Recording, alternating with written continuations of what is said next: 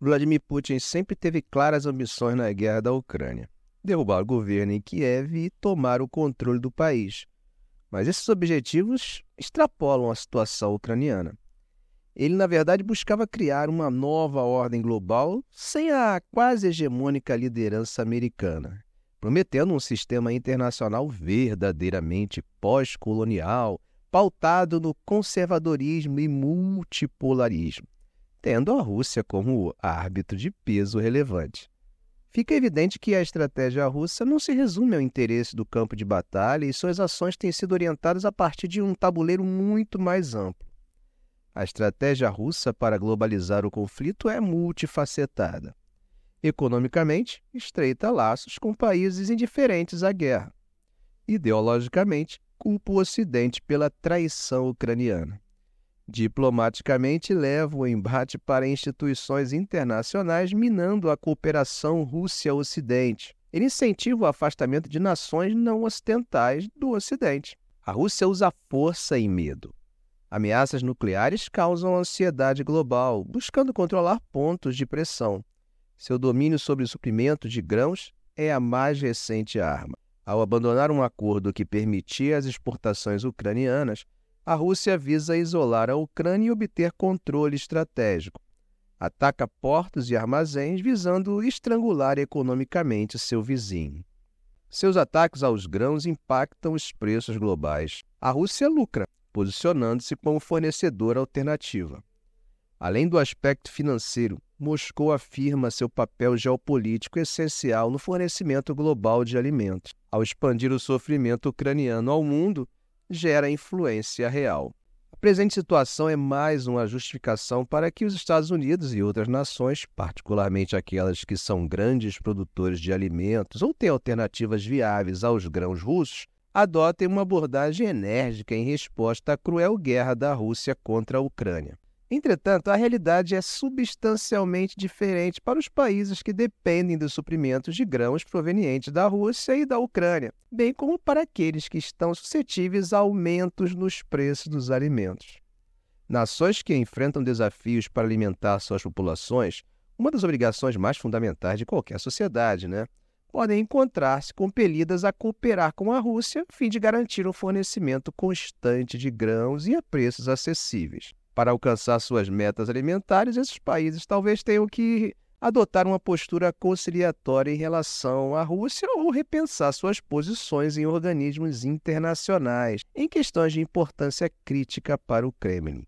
No contexto da cúpula Rússia-África, Putin, de forma teatral, ofereceu grãos gratuitos a seis nações africanas, uma ação que mais parecia um espetáculo. É importante lembrar que o Kremlin pode fornecer grãos a custos elevados, baixos ou até mesmo de forma gratuita, mas sempre buscará obter algo em troca. Os Estados Unidos e seus parceiros não devem subestimar Moscou. A Rússia é uma potência regional com alcance global significativo.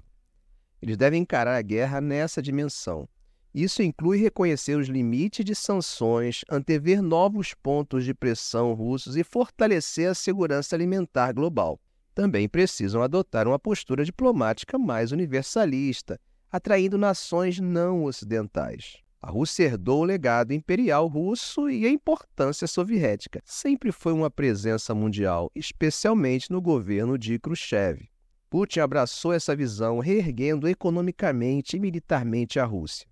Interveio na Síria e cortejou nações não ocidentais, frequentemente invocando mágoas contra o Ocidente. Apresenta a Rússia como ator global autônomo, um contraponto à arrogância americana. A invasão da Ucrânia prejudicou a imagem russa no Ocidente. Porém, Moscou cultiva soft power baseado no descontentamento global com a supremacia ocidental. Vende a ideia de que o foco na Ucrânia desvia de problemas mais urgentes. A resiliência econômica russa reflete seu peso geopolítico. O Ocidente não derrubou sua economia. Muitas nações mantêm ou ampliam seus laços comerciais com Moscou. A Rússia reorienta seu comércio e transferência de tecnologia para nações não ocidentais. Preso em uma guerra própria, o Kremlin intensifica as pressões globais, brandindo o fantasma nuclear, menospreza a cooperação multilateral e obstrui organismos como a ONU. Manipula temas sensíveis como migração e suprimento de grãos para gerar dependência e influenciar políticas externas. Contudo, a Rússia não pode controlar todas as variáveis. Seus repetidos ataques aos acordos de grãos criam incerteza nos mercados, elevando preços e fomentando a instabilidade social. Essa turbulência política reverbera mundialmente.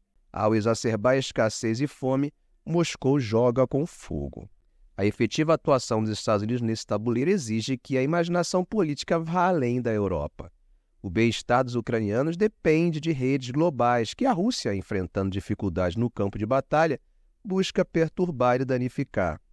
Com isso, o modelo bipolar se impõe à multipolaridade. As necessidades e interesses imediatos dos Estados irá definir e orientar decisões, votos, vetos e declarações desses mesmos Estados. O encontro do G20 em Nova Delhi apresenta mais um capítulo da caminhada retirante russa das soluções multilaterais no modelo atual. Já não há interesse de Moscou em cooperar para a resolução de questões mundiais a partir desse multilateralismo. O desafio mais urgente para nós é a segurança alimentar. Embora a importância geopolítica da energia seja conhecida há muito tempo, com o governo dos Estados Unidos preparando para lidar com contingências energéticas, é crucial investir em mecanismos de interagência semelhantes para a segurança alimentar. Esses esforços, ajudando países como a Ucrânia a proteger sua indústria de grãos, fornecendo alimentos onde são necessários com urgência e aumentando a oferta de grãos nos mercados globais, poderiam mobilizar de forma mais eficaz o apoio global à Ucrânia do que argumentos abstratos sobre ordem internacional. Nas últimas duas décadas, as decisões de política externa de Moscou frequentemente pegaram os formuladores de política dos Estados Unidos desprevenidos. No entanto, o governo dos Estados Unidos antecipou corretamente a invasão russa da Ucrânia no final de 2021, agindo decisivamente para complicar os planos do Kremlin. Washington deve entender agora que Moscou está preparada para uma longa guerra sobre o futuro da Ucrânia e da ordem internacional. O Kremlin usará alavancas globais de poder e influência para prejudicar a Ucrânia e o Ocidente. Os efeitos das ações da Rússia não serão triviais. Nem a impiedade do Kremlin necessariamente virará países não ocidentais contra a Rússia. Ficamos por aqui. Se esse vídeo foi útil para você, faça um comentário, dê um like e, é claro, se ainda não for inscrito, inscreva-se no canal e ative o sininho. Ok, gente? Um grande abraço do professor Arão Alves.